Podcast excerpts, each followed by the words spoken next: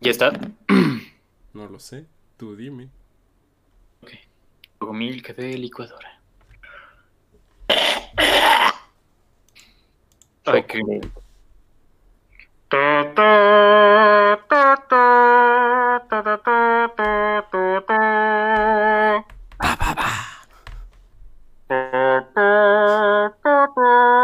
Esto es Avi Club, una charla sobre el séptimo arte.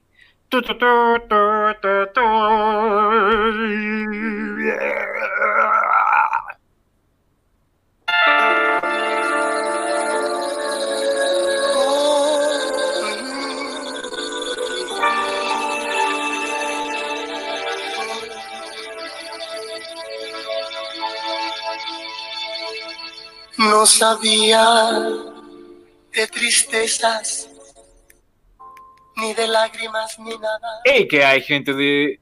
¿A qué? Se me fue el pedo. Hola, ¿qué tal? Disculpen a Pepe, eh, después de escuchar a Juan Gabriel se volvió alcohólico. Me volví Yo también, me, yo, yo Sí. también estoy nada de trabarme, la verdad. ¡Ey! que hay gente del Navy Club? Eh, Les damos la bienvenida una vez más a esto que es el Navy Club, una charla sobre el séptimo arte. Soy su anfitrión, José Andrés Vadillo, y me encuentro aquí con mi coanfitrión. Eh, Sebastián Seño, también conocido como el Cheva Cheva, el fan número 2 de Natalia Lafourcade. Oh, sí. Y se encuentra también con nosotros eh, nuestro gran amigo de confianza y eh, especialista en cine mexicano, el buen. Hola, soy Ro- Roberto, arroba tu amigo Roberto, el fan número 3 de Natalia Lafourcade. Así es. Y pues bueno, estamos aquí una vez más para hablar sobre películas en este nuestro tercer especial de cine mexicano, en el cual eh, hablaremos de algunas cuantas joyitas que el cine nacional tiene que ofrecer. Hablaremos acerca de un clásico de la época del cine de oro mexicano, Los Tres García. Hablaremos también acerca de, un clásico de la animación mexicana, La leyenda de la Nahuala. Y hablaremos también de, una película que está destinada a convertirse en un clásico del cine mexicano, eh, Güeros. Y pues bueno, primeramente, antes de empezar, eh, quiero resaltar algo que a ustedes ya se lo comenté fuera del aire, pero eh, ¿no les parece curioso que siempre que hacemos uno de estos especiales eh, seleccionamos al menos una película con Natalia Lafourcade en el soundtrack? Mira, tienes al fan número 2 y número 3 de Natalia Lafourcade, no sé por qué te sorprendes. Creo que es inevitable.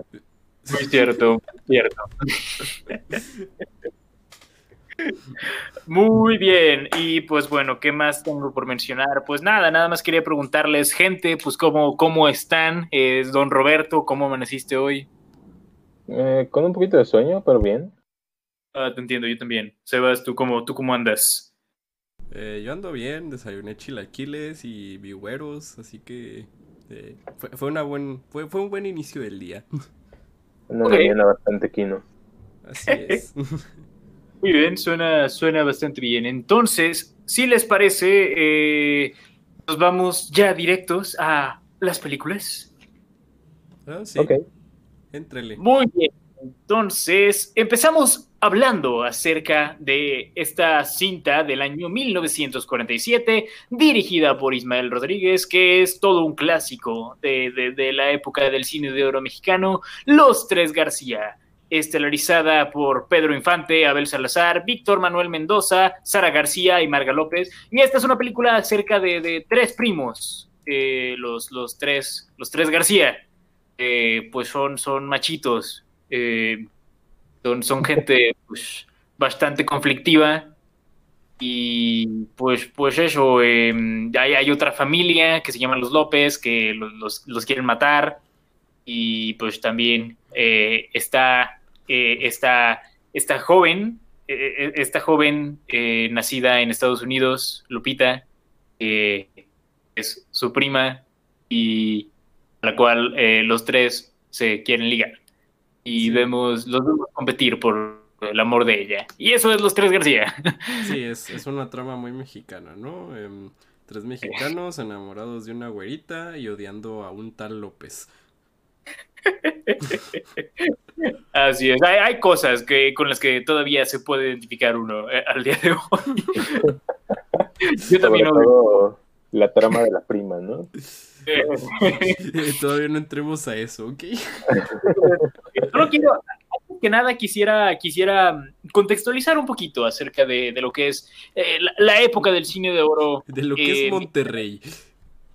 Bien, pero eso ya llegaremos el cine de oro mexicano, pues digo, se distingue por ser eh, este periodo entre básicamente 1936 a, según tengo entendido, 1959, una cosa así, que fue este periodo en el cual, eh, digamos que el cine mexicano floreció bastante, se hacía muchísimo cine en este país, y eh, digamos que alcanzó su punto más alto culturalmente hablando. Eh, fue una época en la que el cine mexicano era súper popular, no solo aquí en México, sino a nivel continental, en, toda América.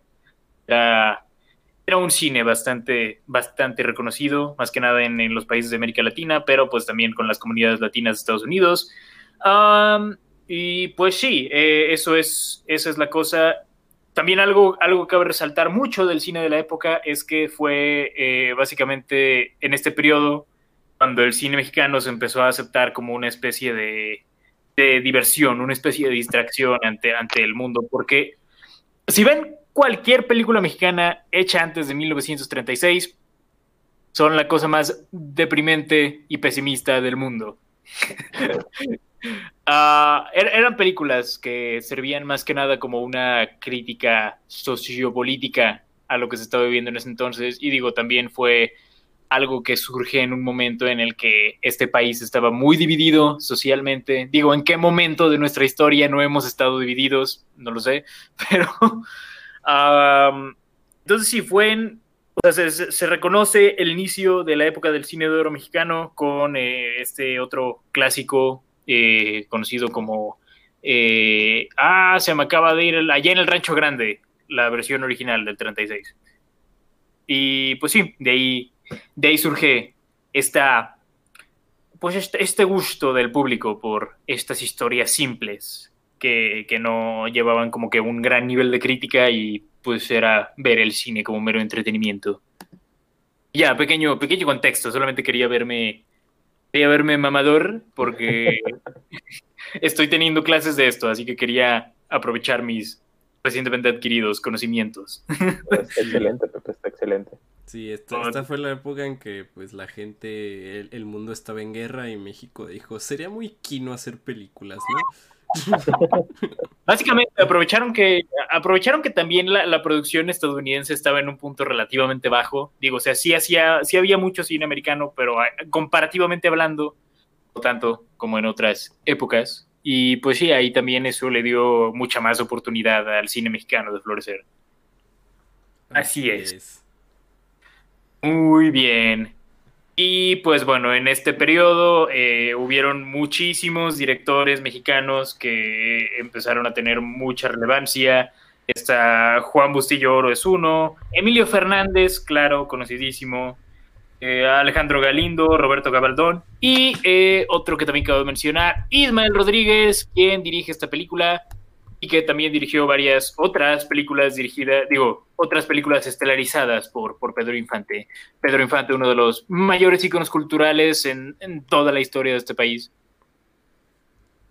Sin duda. Sí, tanto que, que hasta Disney dijo, mmm, ¿y si lo parodiamos? Bien, he, escuchado gente que se queja de, de Coco diciendo de que no, es que insultan el legado de Pedro Infante. no. No. no. ok. Pero eh, el punto es que sí, Pedro Infante es, un ícono de la cultura de este país y sí ha sido bastante reconocido, no solo a nivel nacional, sino a nivel internacional. Su, importancia es, es, es, basta. Sí, a mí no puedes decir época de, de oro del cine mexicano sin mencionar a Pedro Infante. Así es. Que digo, algo, que cabe resaltar también de esta película es que ah, yo esperaba que este fuera como más un, vehículo para Pedro Infante. No es tanto eso. O sea, es más como. Él comparte protagonismo, pues. De hecho, Mm. o sea, en cuanto a la primera persona acreditada, realmente. O sea, realmente ahí es Sara García, por cierto. Sí, que pues es la que se roba todo el show. Y claro, eh, Sara García hace un excelente trabajo en esta película. ¿Ustedes qué, qué opinan acerca de. acerca de los tres García? Pues, mira, se me hace una, una joyita del cine mexicano. Sí. Creo que tiene, mira, a pesar de que la cultura hoy en día hay cosas que, que, que los tres García, bueno, de los tres García que no han envejecido bien. Hay momentos muy yikes. Sí, muy, e- eso es demasiado mexicano. Además de eso, hay momentos muy norteños. Sí, hay- Todavía no, sí, hay momentos muy norteños, pero Ya llegaremos a eso. ya llegaremos a eso. Pero fuera de eso, siento que hay cosas que han envejecido muy bien. Eh, Especialmente, en, digamos, los, los diálogos. Que hay escenas muy bien escritas, ¿sabes? En, en general es una película muy bien escrita. ¿Sabes? Que, que creo que, o sea, mucho del cine del estilo tiene. eso, o sea, sabían, sabían cómo escribir estos diálogos, a pesar de que en, en la ejecución tiene un estilo muy teatral, que digo, no, no digo que eso sea algo malo, también me gusta bastante. De todas formas, logran resaltar mucho la humanidad en esos diálogos. Digo, por algo es que este tipo de cine ha sido tan, o sea, sigue teniendo una influencia tan grande en, pues, en, en el contenido mexicano al día de hoy. Sí, además algo que siempre le añade estilo a una película es ese, esa banda sonora tan mexicana. Ah, claro, claro. Sí, sí, sí. Sí, muy buena banda sonora. ¿Qué pasó? Sí, en general los tres García creo que cada uno como personaje tiene su propia personalidad. Son personajes muy bien escritos y desde un inicio, pues, o sea, lo que hace la película para introducir a los personajes es algo, eh, o sea, está muy bien logrado. Sí. Sí, Sí, es. sí, como tú dices, Pedro Infante realmente no, no se roba el protagonismo, o sea, sí se siente como que son tres García. Sí. O sea, es, es- es- es- es un, es, un, es un ensemble piece, por así decirlo. Sí. No sé qué opine el Roberto. Pues Dinos. hecho son, son cinco García, ¿no? En, en- en teoría, seis, Si cuentas al, al tío gringo. o sea, seis y cuentas al tío, pero de- realmente, o sea, si, si hablamos de los, de, de los, o sea, de los del conflicto, aquí, o sea, se reduce a estos tres, a estos tres García también, claro, pues, este, digo, está la prima, eh, está, pues, este, te digo, la, la abuela, eh, doña Luisa García, abuela de los, los tres Luises García, ah, eh, y pues sí, el, el tío no sé si contarlo, porque pues él es, es- él es Smith, ¿sabes? O sea, él, pues, sí. Sí, él, él más bien se, se, se- o sea, es como, es parte de la familia, pero porque se, se casó, pues, con, con una García. Sí. Pero, sí. Y, pues sí, ¿qué, qué, qué más tienes que agregar tú, Robert? Pues todo el. eh, pues el, la parte de en medio de la película cuando están bailando. Toda, toda esa secuencia es muy, muy disfrutable. Te da como um, una prueba de la personalidad de cada uno. Mm, Y creo que como que brilla la actuación de, de cada uno en esa parte. eh, concuerdo completamente. Y digo, hay, hay, hay varias escenas muy memorables que se han vuelto grandes clásicos del cine mexicano. Ah, está la, la- la escena de- del paso de la muerte también, es, es una que cabe destacar. Ah, ¿Qué otra escena? El- hay, hay varias escenas del tercer acto que también eh, son, son muy memorables. Eh, no, no quiero entrar en spoilers por, por la gente que no, ha, que no ha visto esta película, que digo, es comprensible. Digo, yo no la había visto hasta ahora. Lo balancearon los federales. ¡Hola, los federales! Esteban nos la spoileó a los dos. ¿Dónde? En teoría no se las spoile. No, realmente es spoiler. Fue sacar una escena fuera de con y darle otro contexto. Out of context. Tres García. Out of context los tres García. Ojalá hacer una, una cuenta de Twitter de Eso eso. sería muy divertido, la verdad. Pero sí, también está toda esta escena de la pelea en la fuente. Ah, creo yo, eh, eh, posiblemente mi escena favorita de la película es, eh, es lo más hilarante que hay. Eh, ver pues de nuevo a estos tres, a estos tres machitos pelearse, pelearse de la manera más infantil posible. Por una Sí, es una escena bastante larga. ¿Mande? Dura mucho tiempo. Son como 10 minutos de eso, ¿no? Sí, Sí. yo la hubiera disfrutado más si hubiera sido un poco más corta, así creo que no, no la disfruté tanto como tú al parecer. A mí se me pasó volando esa escena. pues, Eh, había mí- visto. ¿Ah? ¿Qué pasó? Para mí fue de mm, sí, qué divertido, pero ya hicieron esa coreografía como tres veces. Sí.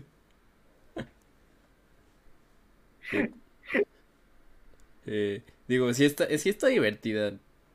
Creo, creo que yo estoy como en medio de los dos, como no se me pasó tan... O sea, se me hizo algo repetitiva, pero se me pasó rápido. Sí, digo, de, de nuevo, o sea, ya hablamos de escenas largas. Digo, si se me pasa rápido la, la escena del baile en Satantango, creo que. Ah, sí es cierto, ya, ya tengo mi historial de odiar escenas largas. pues, sí. Pero sí. Y pues sí, en general, en general, o sea, Los Tres García es una película bastante disfrutable. Creo que, o sea, no, no va mucho más allá de eso, pero es, es un clásico por una razón. Creo que también pueden encontrar ciertos comentarios acerca de, de, pues, la cultura del machismo y la masculinidad tóxica. Ahora, ¿qué, qué tanto de eso realmente es intencional? Está, eh, O no, eh, eso, o sea, se deja o interpretar no. a quién. Oh, no, tu perro. El perro de Robert odia el machismo. Vaya, vaya, nice. Por eso está Ah. ladrando. Dice México machista. Lo odio". México machista. Y nosotros estamos de acuerdo con ese perro. Sí. Um, Creo que ya se detuvo. Pero sí, creo que es un perro bastante progresivo. Qué bueno, Roberts, qué bueno que te está educando. Sí.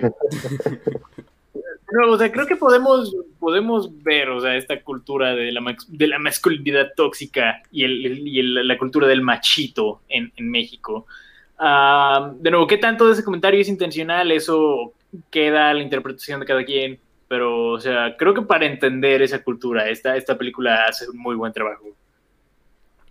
Sí, pero de nuevo, ahora si es intencional o no, pues Sí, hay, hay, hay, hay, hay escenas que te pueden hacer ver como que creo que no es intencional. creo que creo que es México en esos tiempos que no ha cambiado mucho. Ah, pero sí, um, no, o sea, creo que hay, hay- cierto comentario que puedes ver ahí, eh, más que nada, pues en el hecho de que estos, estos tres personajes, o sea, son, son niños pequeños, realmente, no, no son nada más que eso. Y pues sí, es- me, me- o sea, creo que esa dinámica me gusta bastante.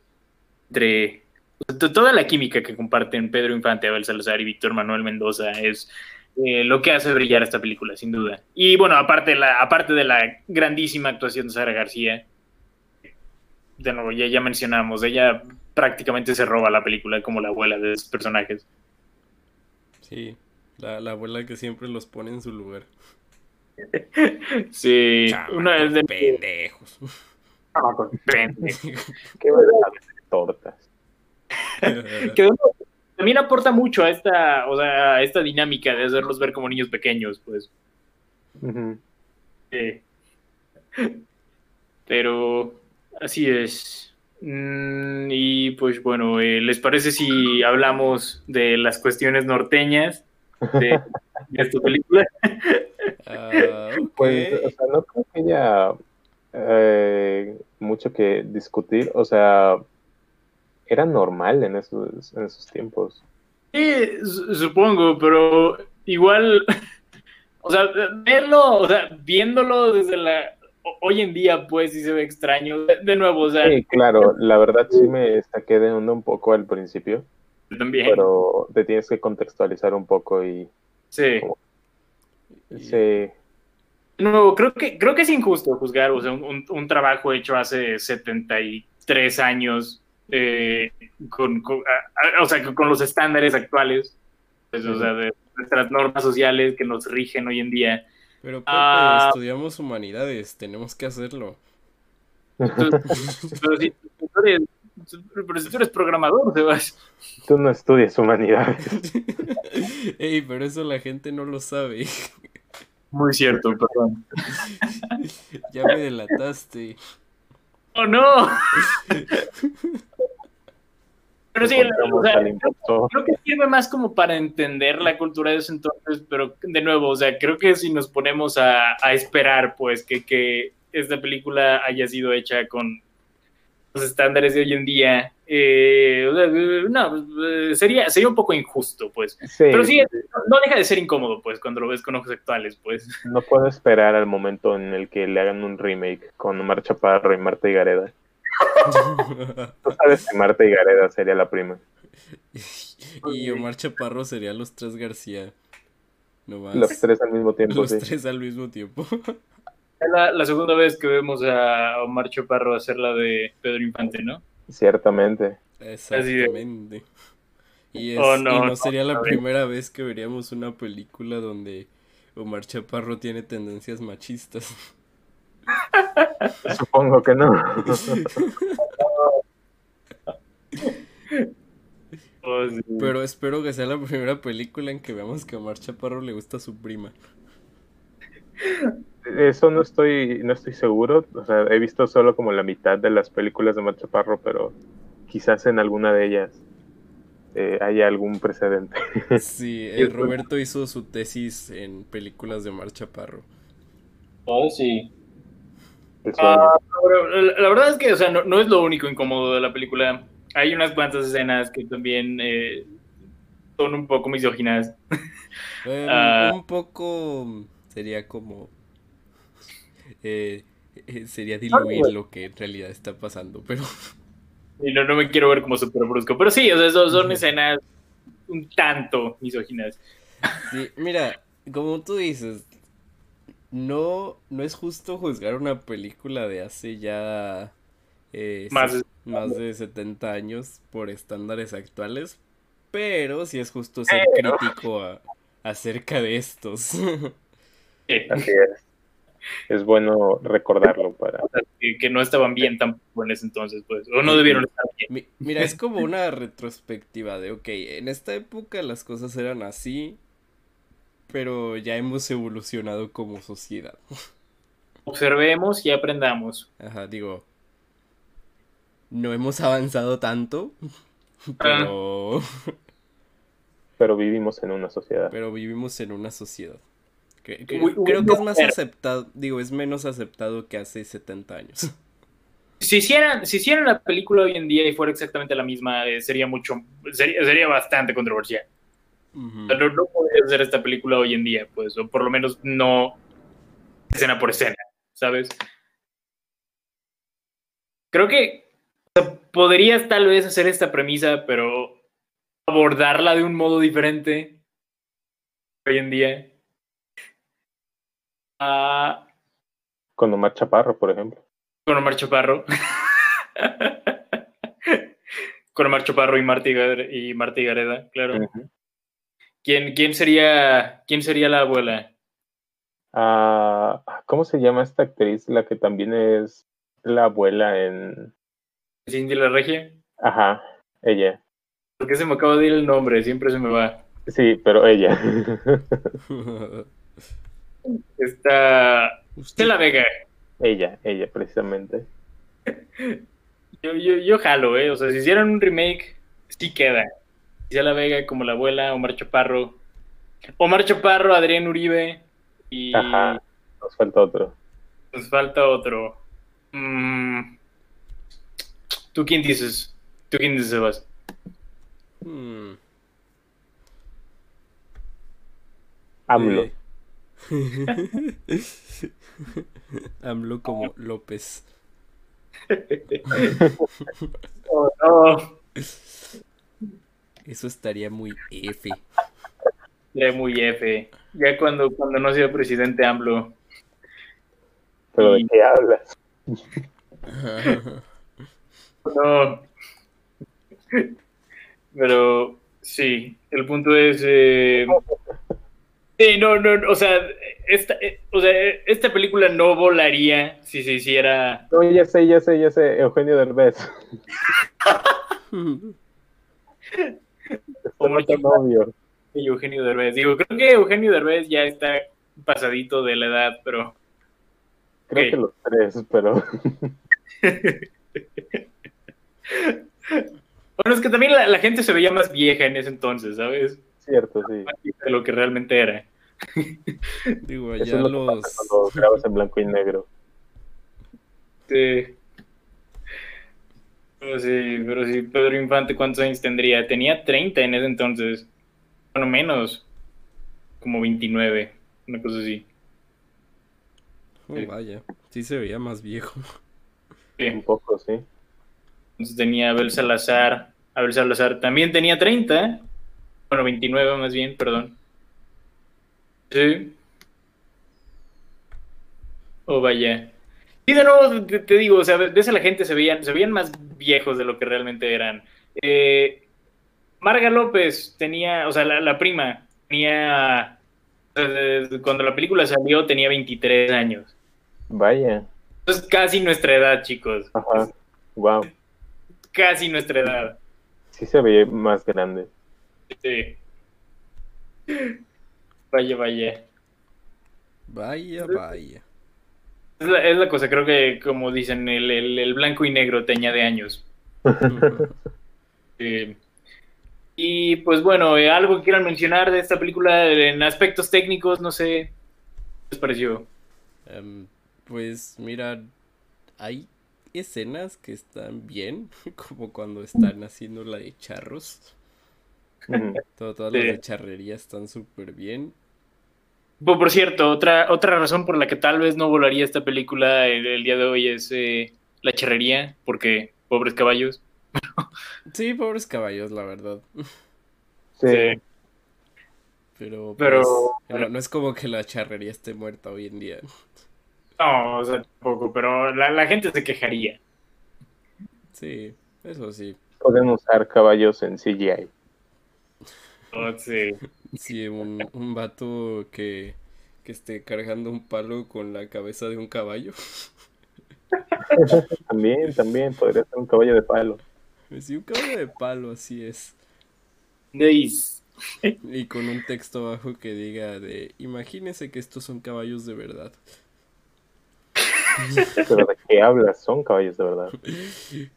Madre mía, no son de verdad. Pero, Madre ay, mía, los tres García. madre mía, los tres García. Pero i- ibas a decir que hay escenas muy bien hechas, como las de la charrería. Sí, algo que no, no me gustó tanto. Y ¿Mm? no sé si fue por la, las condiciones en que vi la película. Eh, eh, fue el audio. Mm, Digo, creo que tal vez, o sea, es, es probable que tenga más que ver con pedos de la remasterización, Sí. pero por lo menos desde- en, en el caso de películas ta- tan antiguas como esta, a veces ese es el caso, pues, Sí. o sea, de cómo se ha conservado el material original. Solamente que no fue particularmente bueno. Sí, Sí, o sea, en, en mi caso, o sea, en la versión que yo vi de nuevo, fue una versión, o sea, ya remasterizada en años recientes y así, de que disque de las más pros y así, pero igual habían escenas en las que la calidad eh, del filme se disminuía un montón. O sea, de, de- de repente sí se veía como si lo estuviera viendo en, 1900, en 1947. Yo Ah. la vi en YouTube y sí, no se veía muy bien. Yo, yo no la vi en YouTube, pero em, la vi en condiciones ligeramente mejores. Ok, ok.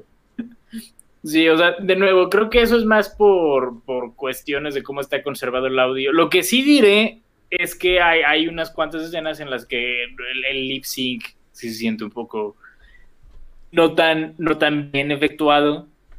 O sea, en, intentando decir que no estaban cantando en ese momento. Ah, no, no, claro, que no quiero decir eso, Robert. Oh, bueno. No, no, eso, eso sería, eso sería blasfemia. Sería irrespetuoso para Omar Chaparro. Sí, claro, sería muy irrespetuoso para el legado de Omar Chaparro.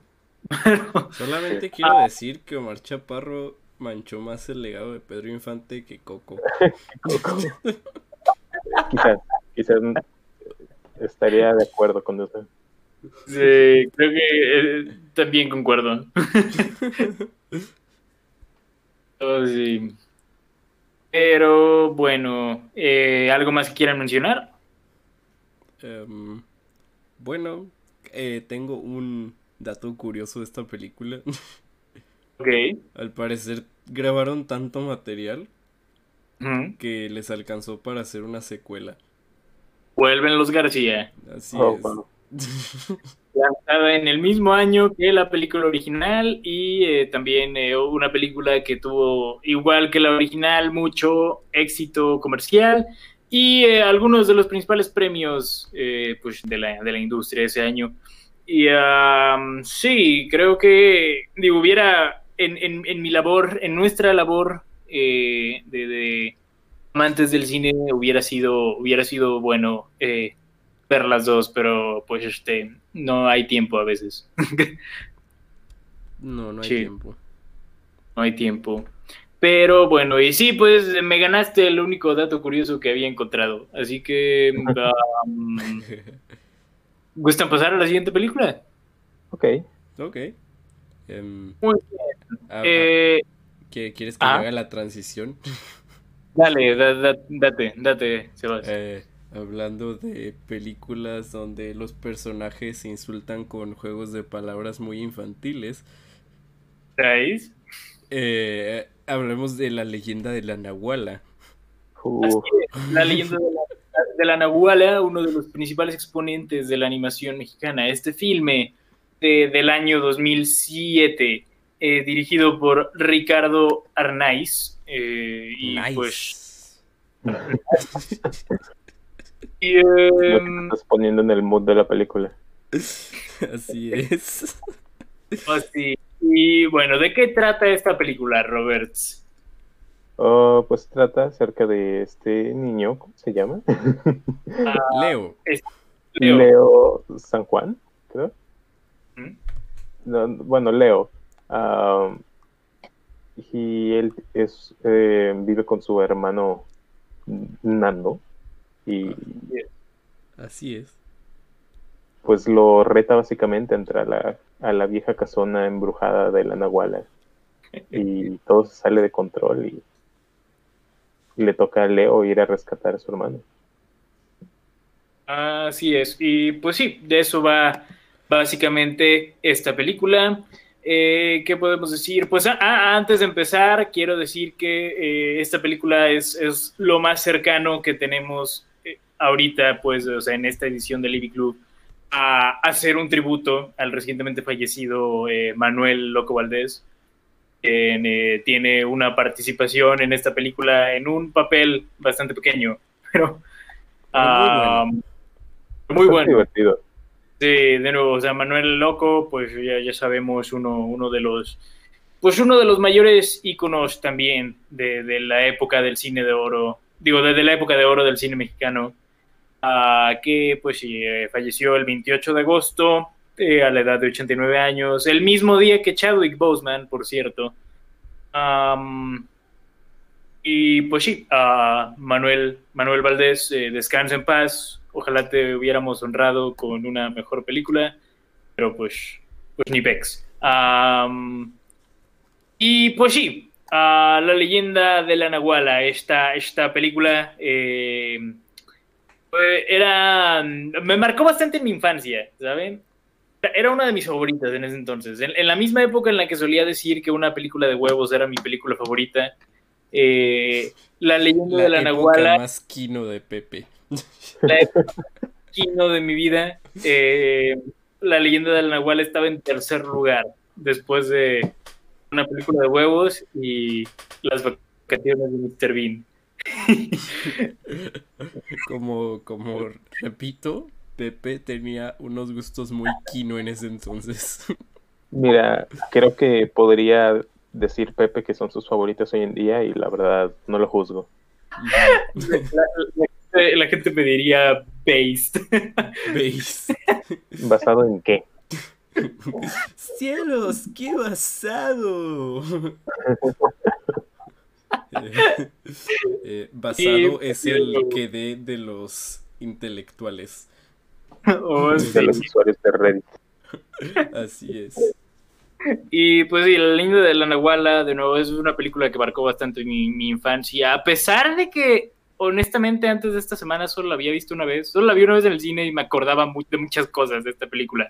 Es la también. Sorprendentemente, y es, es una película que salió el primero de noviembre de 2007, eh, salió en mi cumpleaños.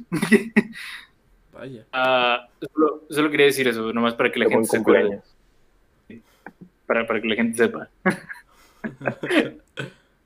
Pero sí, y recuerdo la fecha exacta en la que la vi, 2 de noviembre, un día después. Oh, qué triste. Sí, la, vi en Manzanillo, me acuerdo. Mm. Pues sí.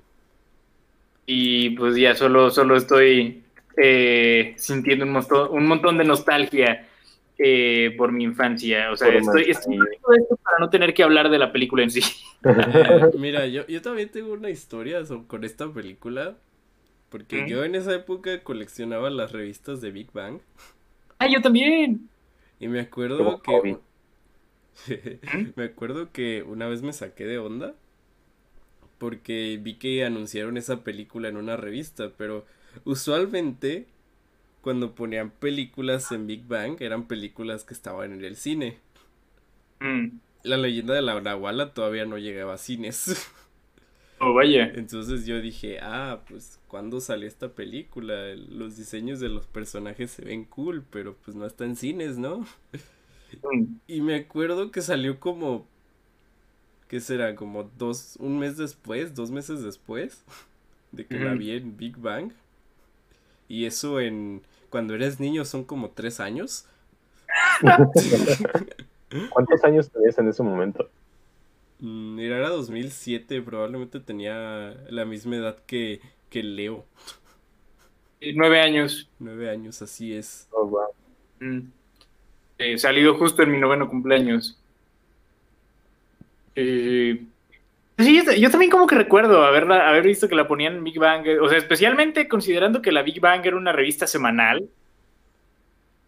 era, extraño que pusieran películas antes de tiempo. Me pasó con esa y me pasó con la película de 31 minutos que nunca nos llegó a Guadalajara y me la pirateé. Pero...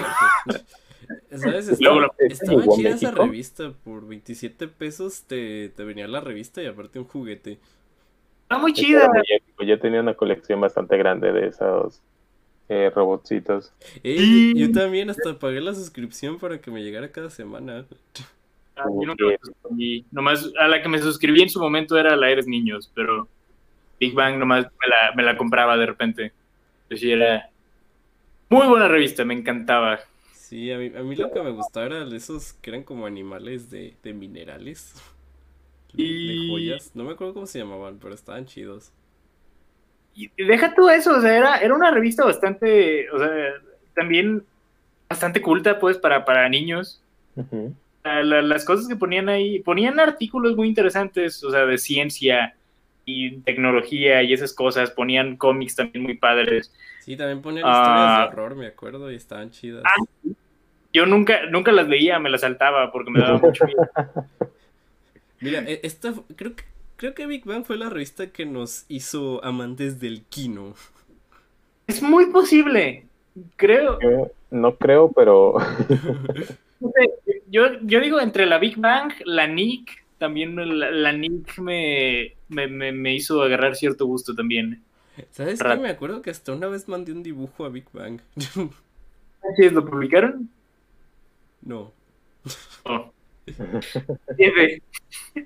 Sí, yo, yo, también una vez mandé uno a la, a la NIC, tampoco lo publicaron. Que pues todas estaban en el DF, ¿verdad? O sea, ¿qué, qué, qué, qué, qué esperanzas? sí.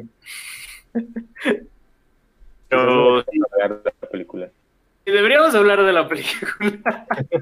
uh, pero Robert, primero que nada, ¿cuál, cuál, es tu, ¿cuál es tu experiencia con esta película?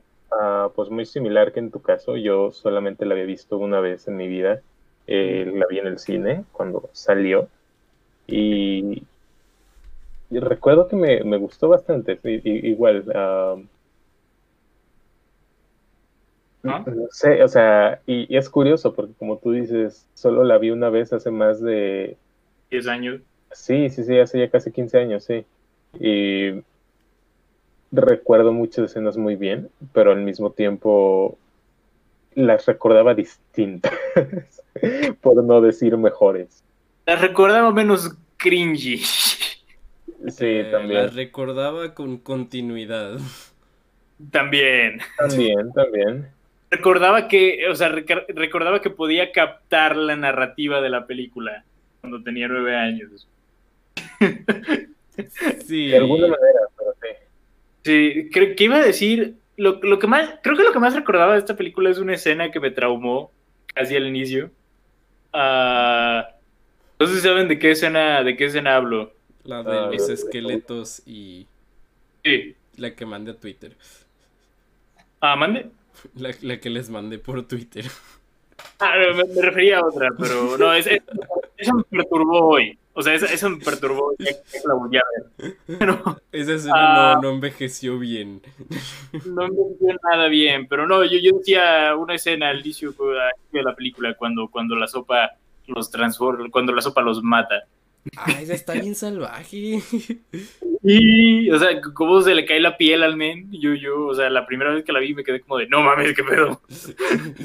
Eh, Pepe no había visto Indiana Jones. No había visto Indiana Jones.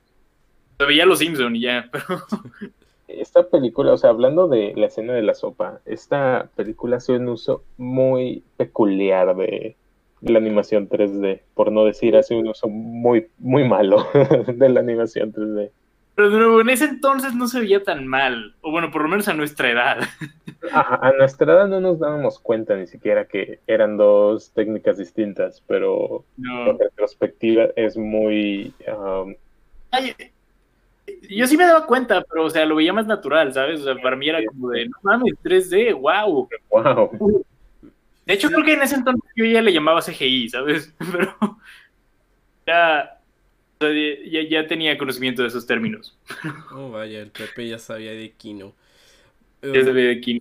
Pero es que no entiendo por qué tenían que usar CGI ahí. No era necesario, no era necesario no. para nada. E, e, era la cosa, pues, o sea, la animación mexicana en ese entonces estaba como súper enamorada de esta nueva técnica y como que querían utilizarla lo más posible. Uh, también, o sea, si, si, ven una película de huevos, también tiene un, un, montón de CGI, uh, pero, pero un friego. Y también te quedas como de, era todo necesario. La diferencia es que creo que en una película de huevos, o sea, logra, logra verse más natural. Y eso que tampoco ha envejecido como súper bien, pero... Envejecido mejor. Uh, envejeció mejor que, que, que el de esta película. Sí. Mira, yo no, yo llevo rato sin ver esa película, así que no te podría decir, pero aquí no envejeció nada bien. No, para no, es, es, más, ya estaba, ya estaba muerta desde que la sacaron. Es más, el, el, el 2D no, no es tampoco la mejor cosa del mundo. Está muy raro. Sí. Mira, el 2D sí. se los paso. Porque mm -hmm. la neta no tenían tanto presupuesto para hacer esta película. Eso sí, o sea, parece, o sea, está como al, al, al, nivel de un capítulo del chavo animado, quizá menos, pero, pero sí, o sea, puedes ver que eso era una cuestión de presupuesto. Sí, okay. pero lo, lo, del 3D sí lo critico porque siento que era una decisión creativa que no funcionó. Mm, pero de, de nuevo, o sea, como, como con mucha de la animación mexicana de la época, eh, era nomás para hacer lucir, pues, que, que era una tecnología que estaba ya disponible si los gringos pueden, ¿por qué nosotros no? Y pues eso no funciona. no, no funcionó. De hecho, o sea, me atrevo a decir que también el CGI en el chavo animado ha envejecido mejor. oh, vaya, Pepe es experto en el chavo animado, por si no sabían. En alguna época de mi vida también fui muy fan del chavo animado. Las primeras dos temporadas. Yo también lo veía mucho. Eh, Antes de que se pusieran a escribir guiones originales. Sí, o sea, el, chavo animado era, su mejor momento era cuando nada más adaptaban los capítulos de la original. sí. y, cuando dejaron sus propias historias, el programa valió mucha caca, digo, o sea, nunca fue muy bueno para empezar, pero lo mínimo estaba mejor. Pero bueno. Sí, o sea, de nuevo, o sea, menciono el chavo animado, menciono una película de huevos, porque de nuevo son otros exponentes de la animación desde entonces. Podría mencionar Imaginium, pero no he regresado a esa película desde 2005. Eh, y es cierto, Imaginium. Tenía Eugenio Derbez, ¿verdad? Sí, tenía Eugenio Derbez. He escuchado, o sea, la, gente generalmente dice que esa es como la peor del bonche, entonces, eh, no lo sé. algún día Mira, lo único ah. que recuerdo de Imaginium es que en una escena sale una camioneta con el logo de Bimbo. yo no Imaginium, así que se las debo, pero... yo, yo sí la vi pirata. yo también. No la vi en cines, la vi. Me acuerdo que iba mucho a una plaza donde había un puesto de películas piratas y ahí la compré. ¿E-, ¿Era la, la plaza del gigante? No, era Tepeyac. Eso. Eh, espera, si había un gigante ahí. oh, vaya. En ese entonces también. Eh, mira, Pepe y yo fuimos vecinos en alguna época de nuestra vida. Pudo haber sido la época de Imaginium. Sí, o sea, la, no, o sea, fuimos vecinos como en la época de la leyenda de la Nahuala, de hecho. Pero em, igual vivía cerca en ese entonces. O sea, frecuentaba esa plaza también. Sí, esa plaza era muy quino hace mucho. Estaba muy quino en ese entonces. Uh, ¿Por qué estamos desvariando tanto? No, porque nos pusimos muy nostálgicos, gente.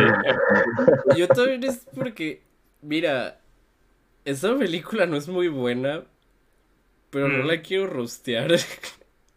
Sí, es que Sí, no nos queremos ver muy savages, especialmente considerando que esto fue algo que alguna vez nos gustó. No, y no solo eso. Esa es la parte triste, porque nos gustaba esto y volver a, ver algo que, te gustaba y darte cuenta que en realidad no era tan bueno. Siempre e, es como amargo, supongo. Sí. No, ¿y saben qué otra cosa también como que me hace eh, bajar un poquito el puño? ¿Qué cosa? Eh, no ¿Ah? Oh, sí, además de eso. Eh, eh, no sé si a ustedes les tocó, pero de hecho el director fue a dar una plática a, al TEC una vez. Ah, cierto, sí, también, Ricardo Arnaiz también dirigió eh, Nick Day y El Americano, sí. Es cierto. Es cierto, muy cierto. Sí, no, no sé si ustedes fueron a su plática. Ah, no. afortunadamente no.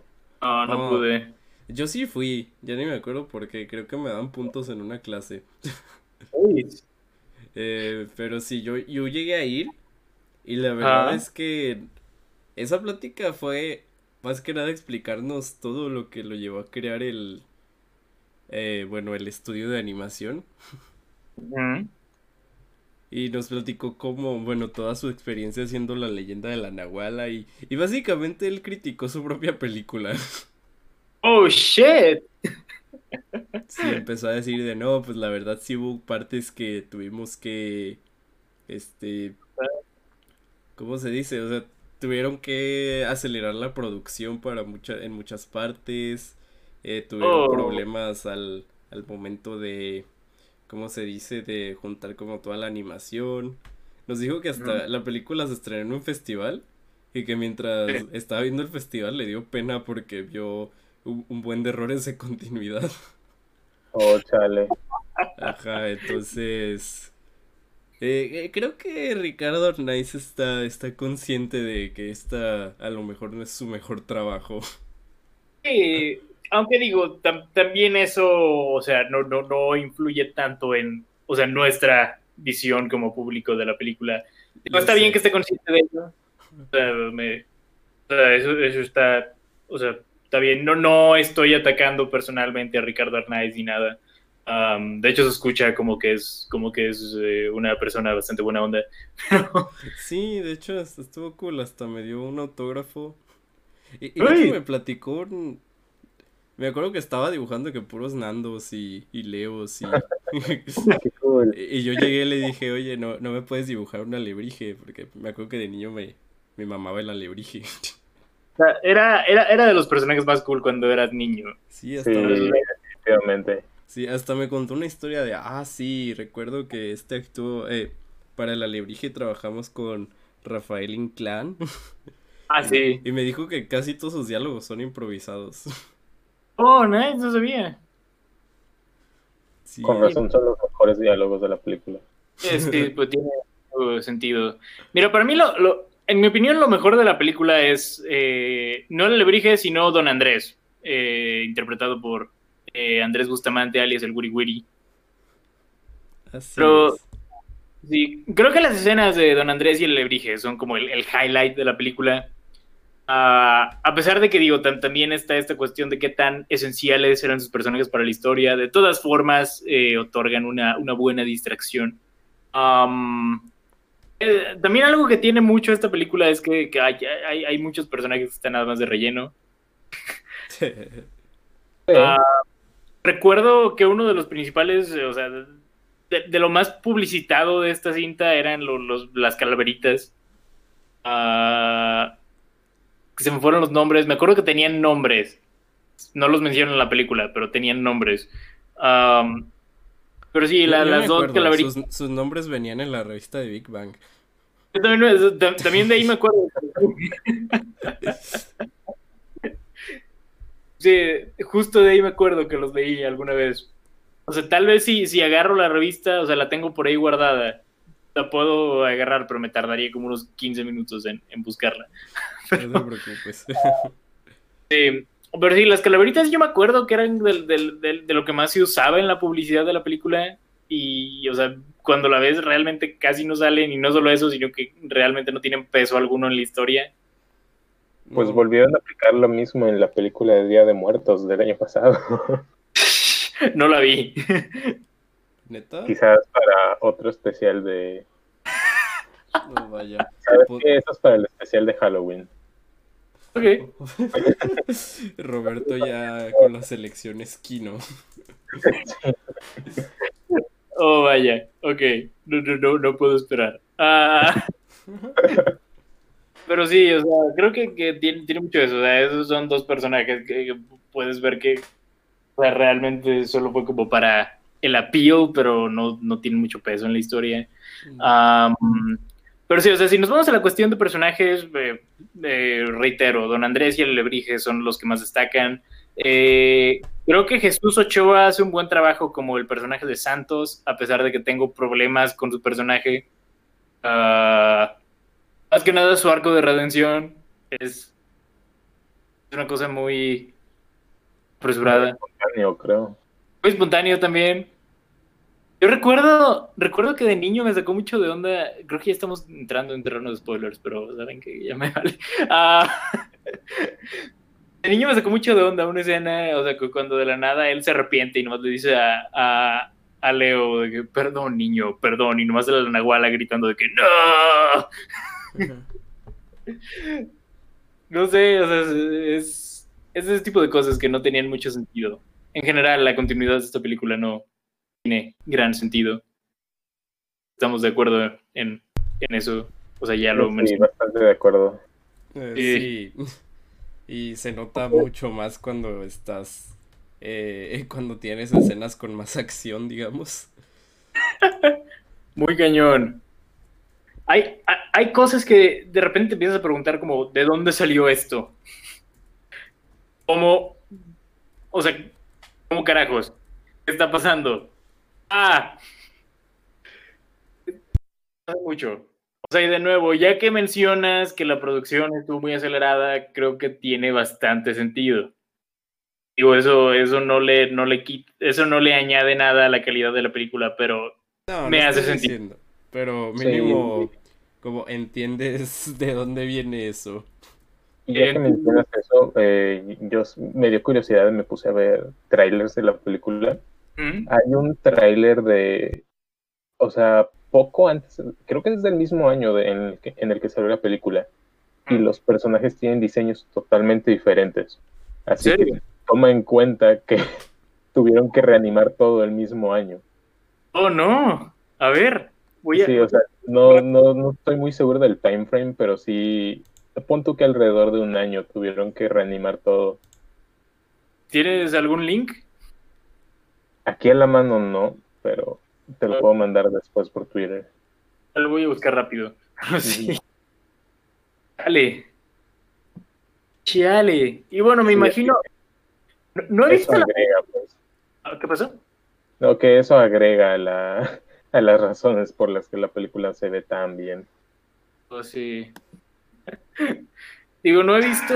Ah, ok, espera. No he visto las secuelas, pero imagino. Quiero imaginar que mejoró la animación para ese, para ese punto. Cambiaron de estudio, sí, sí mejoró. No las he visto yo tampoco, pero. Mm. Pues se, ve el nivel del chavo animado. Ok, bueno, algo, más de presupuesto porque es para cine, pero. Sí. Y sí, sí estoy viendo el. Estoy viendo el tráiler, se ve muy distinto. Sí, tiene incluso tomas diferentes, pues ángulos diferentes y todo eso de las mismas escenas. Bastante. Se ve mejor, ¿sabes? tiene un mood un poco más como, um, no sé, un poco más sombrío y me gusta más. Sí, concuerdo. Chal, lo que pudo haber sido. bueno, que Pero, saquen el sí. Anaís Scott. Sí. ¿Qué más? Eh, viene en cuanto al elenco vocal. Marta y Gareda está en esta película. Oh, sí. Interpretando al personaje. favorita. Como Xochitl. Les voy a ser honesto, cuando era niño tenía un crush, en Xochitl y ya veo por qué. Bro, yo también. es Marta y Gareda. Sí, es eso, es lo que está a punto de decir. Ok. Digo, yo, yo nunca me croché con Xochitl, pero. Ok. Creo que en ese, o sea, les, les diré esto, sabía que era el CGI en ese entonces, no sabía quién era Marta Gareda, unas por otras. Yo tampoco, la verdad, pero... Eh, yo tampoco, pero pues fue, fue esas cosas que solamente pasan. Sí, sí. Pero sí, eh, Marta Gareda, segunda vez que ah, hacemos una reseña de una película en la que sale Marta y Gareda en este podcast. Les Marta y Gareda. Les Marta y Gareda, supongo. Más, eh, sí, eh, hablemos un poco acerca del guion. Es malo. Es malo. Les daré esto. Hay unos chistes que sí me hicieron reír. Como por ejemplo. Eh, cuando, eh, hablando de escenas de CGI, la verdad, cuando eh, le dan un, una probada a la sopa y se le cae la piel, sí me dio risa cuando un vato dijo, oh, seguro es dietética. Yo no sé, o sea, desde morro estaba demasiado ocupado llorando para... para... Es medio cringe, pero... También... Entiendo que te haya dado risa. Me, dio, me, dio, cringe del bueno. Ok. Creo que hay, hay, partes de, de esta... Hay chistes de esta película que pudieron haber funcionado si hubieran sido ejecutados de una manera distinta o si la animación hubiera fluido mejor. Ah, um, mira, les doy la... Les doy puntos por parodiar en familia con Chabelo. Ah, sí. Esa, es un beat honestamente muy divertido. Sí. ¿Si era el señor Aguilera o no? Sí, sí era. Sí era. el señor Aguilera hace doblaje. tiene, tiene mucho sentido, yo no sabía. Pero sí, esa, ese momento honestamente sí me, dio mucha risa en, eh, en su tiempo y me dio mucha risa hace un par de días que la vi. oh, sí. Se recordaba lo de los acertijos, pero no recordaba el señor Aguilera ahí. Yo, tampoco, o sea, sí recordaba muy bien esa escena, pero de nuevo tampoco recordaba que estaba el señor Aguilera ahí, como tú dices. Además, tomando en cuenta que Cabello ya no, no existe como un programa, fue bastante nostálgico escuchar al señor Aguilera de nuevo. Oh, lo sé. Sí. F. F. F. F. Pero sí. ¿Qué más podemos mencionar? Eh, se me fue la onda. Algo les iba a decir y se me fue. Miren, algo que creo que no mencioné es que, digo, esa es una comparación que siempre hago, pero cuando pienso en animación que no luce muy bien, usualmente pienso en pues todas esas películas como eh, religiosas. Que es que, hacen como para adoctrinar a los niños. Y esta película a veces me, me, me parecía que se acercaba a esas sobre todo en las escenas en que hay iglesias. Sí tiene un vibe muy similar la verdad. Sí sí tienes esa vibra sabes sí sí ya que lo mencionas sí completamente este, algo que quiero mencionar, bueno, algo por lo que le daré crédito de la película es, le, tengo que dar crédito por, por tratar de traer esta historia al cine, ¿sabes? O sea, eh, traer este tipo de leyendas pues al, cine, o sea, a un público infantil, hacerlas más, más, más conocidas en, entre, entre esas audiencias, eh, o sea, hacer que se interesen por mitología mexicana creo que, o sea, es, un intento bastante noble. O sea, que, creo que las intenciones de esta película son muy nobles, independientemente de lo que el resultado final fue. Le doy, le doy mucho crédito por eso. Eso es algo que sí disfruto mucho en el cine cuando poder ver mi cultura representada. Sí. No, no es algo que suceda mucho, incluso en películas mexicanas. Eh, muchas veces, sobre todo en las actuales, intentan agringarlas mucho. Sí. Sí. Sí, concuerdo. Sí, incluso una que no se me hace tan mala, pero sí siento que la gringan mucho es este el libro de la vida. Bueno, sí, pues, yo tenía más esperanzas de esa y no, me no algo. Esa no es enteramente mexicana. No, pero los directores son mexicanos. Ah, sí, sí, el, el Jorge Gutiérrez. Jorge Gutiérrez, síganlo en Twitter, es muy divertido. Sí, tuitea unos bangers. sí, sí, la verdad es un tweet star muy bueno. Así es, concuerdo con Hizo el clásico El Tigre. Ah, claro. Las aventuras de Manny Rivera. Pero sí, estoy de acuerdo con esos puntos, ¿no? Como es bueno ver este tipo de historias, digo, digo, aunque no sea como la mejor representación, sigue siendo representación, ¿sabes? Así es. Así es.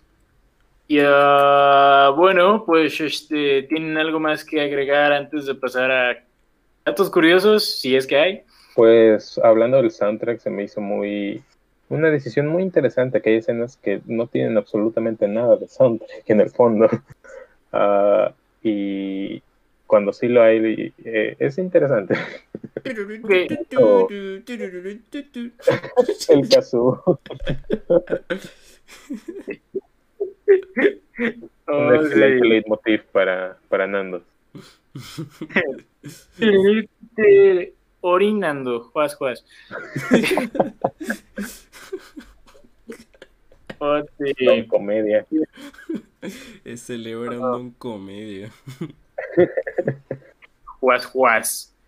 Y um, pues bueno, a ver, pues eh, sin más preámbulo, podemos pasar. El único dato curioso que se me ocurre de esto es que, em, eh, bueno, la, industria de la animación mexicana no es como que o sea, una industria súper desarrollada y de hecho tengo entendido que la leyenda de la Nahuala fue el, el cuarto largometraje mexicano animado en salir en cines. O sea, fue. El primero fue Magos y Gigantes en 2003, luego Imaginum, Imaginum, perdón, lo estuve diciendo mal todo este rato. y el tercero fue una película de huevos. Em, ¿Qué te dice eso del cine mexicano animado? Era no gran cosa realmente. Te puedo, te puedo decir que de todo lo que he visto del cine animado mexicano, la mejor es em, otra película de huevos y un pollo. ok, estoy de acuerdo con Pepe. Sí. sí, eh, o sea, es. Pero creo, creo que, o sea, mínimo en esa la, animación ha envejecido bien, ¿saben? Con esa película. Sí, además de eso, Bobo Cartoon ya tenía bastante experiencia haciendo animación 2D. Sí, también. Digo, no, no voy a decir que, otra película de huevos y un pollo es una obra maestra y nada por el estilo. No, no, pero, es, la que menos me gusta de, esta serie. ¿En serio? Si lo dijeras, nadie te culparía, Pepe. Tendré que quitarte tu tarjeta de cinéfilo, mamado. Les diré que en el, ámbito del cine mexicano, eh, digo, del cine animado mexicano, eh, una película de huevos es como, digo, otra película de huevos y un pollo es como El Padrino parte 2.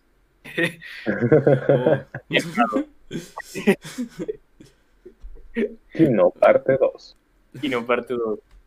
Sí. Ah, pero sí me gusta más que la 1. O sea, las volví a ver hace como, como poco más de un año y me gustó más la 2. ok, ok. okay. Quizás tenga que volverlas a ver. No las he visto en un largo tiempo. Ah, ¿Qué digo? También hubo, hubo un breve periodo de actividad en, la producción animada mexicana en los, en los años 80, pero yo me refiero más como a lo, lo contemporáneo. o sea, en los 80 fue cuando tuvimos películas como Katy la Oruga, eh, Las aventuras de Twist, eh, Super Sabios, 78, pero igual. Eh, pero sí, literal estuvimos, o sea, hablo de más, hablo más bien de la animación mexicana contemporánea. Pues porque sí hubieron, hubieron 20 años, bueno, o más bien no 20, hubieron 15 años de inactividad. ¿Saben? 15 años. Wow. Vaya, vaya. Vaya, vaya. Y eh, pues sí, eso es como el único dato curioso que tenía. Ok. Eh, pues supongo que otro dato curioso, la película tiene como cuatro secuelas, pero a partir de la segunda, o sea, solamente la primera es animada por ese estudio, es Animex. Y eventualmente Anima Studios vio que había potencial en ese kino y compró los derechos de las leyendas. Honestamente yo antes tenía la idea de que esta también era de Anima, pero yo también pensaba que era de Anima, así es. Sí. Animex, Anima, ok.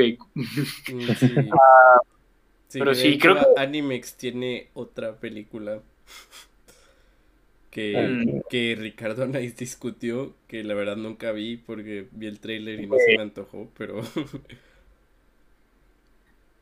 Va a ser Nick. ¿Cuál? Nick T. No, es... Este... Ah, ya ni me acuerdo cómo se llamaba. Mm. Sí, Ali Banda, ya se me olvidó cómo se llamaba. Era e-, Era una película de CGI. ¿El americano? Sí, el americano de movie. Ah, no. sí, eh, producida por Edward J. Olmos. Oh, vaya, vaya. Qué buena colaboración. Con buena colaboración. Una canción original de Alex Sintek. Ah, de eso sí me acuerdo. Pero bueno, ¿cuánto tiempo llevamos con, con Leyenda del Nahuala? Eh, ah, 40 minutos. Oh, vaya. Yo, diría que ya es momento de pasar a la siguiente, ¿no? Pasemos a la siguiente. Uh, Sebas, ¿cuál es la transición? Hablando de películas donde se glorifica la gente güera. Okay. O sea, todo el ah. cine mexicano. Sí. Changos. Una serie original de Netflix.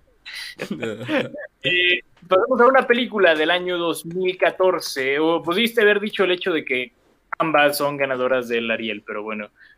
Um, uh, la verdad no sabía que habían ganado el Ariel, la, la leyeta de la Nahuala, pero está bien. O sea, ganó un Ariel, pues más bien. Ganadoras de un Ariel. ¿Cómo sí, no, cuando Güeros ganó el Ariel la mejor película animada? bueno, una película del año 2014 dirigida por Alonso Ruiz Palacios, eh, me persino. Eh, Güeros. Y pues bueno, ¿de qué, de qué trata esta película, Sebas?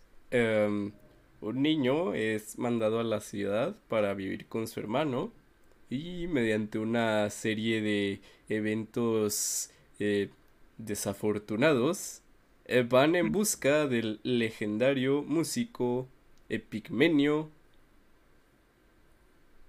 Epigmenio Cruz, ¿no? Sí. Epigmenio Cruz, quien eh, hizo llorar a Bob Dylan. Y eh, viene, digo, algo que también cabe mucho mencionar es que a lo largo de esta película, o sea, un, un ¿cómo se dice? Pues... Ah, y esto pues tiene tiene un trasfondo. de las protestas estudiantiles que pues a este punto es más normal que la UNAM mm. tenga protestas y no tenga clases. pero eh, sí, de nuevo, o sea, por la ambientación de esta película, eh, o sea, esto, tengo entendido, o sea, no, no, no estoy completamente seguro, creo que esto ocurre entre el 99 y 2000. Sí. Según... No tengo idea. Sí, es... Creo que sí. es, por es, por esa época, ¿es en el 99? Sí, la, la huelga estudiantil, le estoy checando, 99-2000 fue la huelga. sí, está ambientada en el 99. De nuevo, hay ciertas cosas que la delatan. Digo, esto fue la, la época cuando, pues, este, no sé, digo, estaba, no, no estaba llegando el internet y eh, también eh, eh, Big Brother estaba de moda. Sí. Sí, todavía había cassettes. Había cassettes. Aunque llegaron de, para afuera.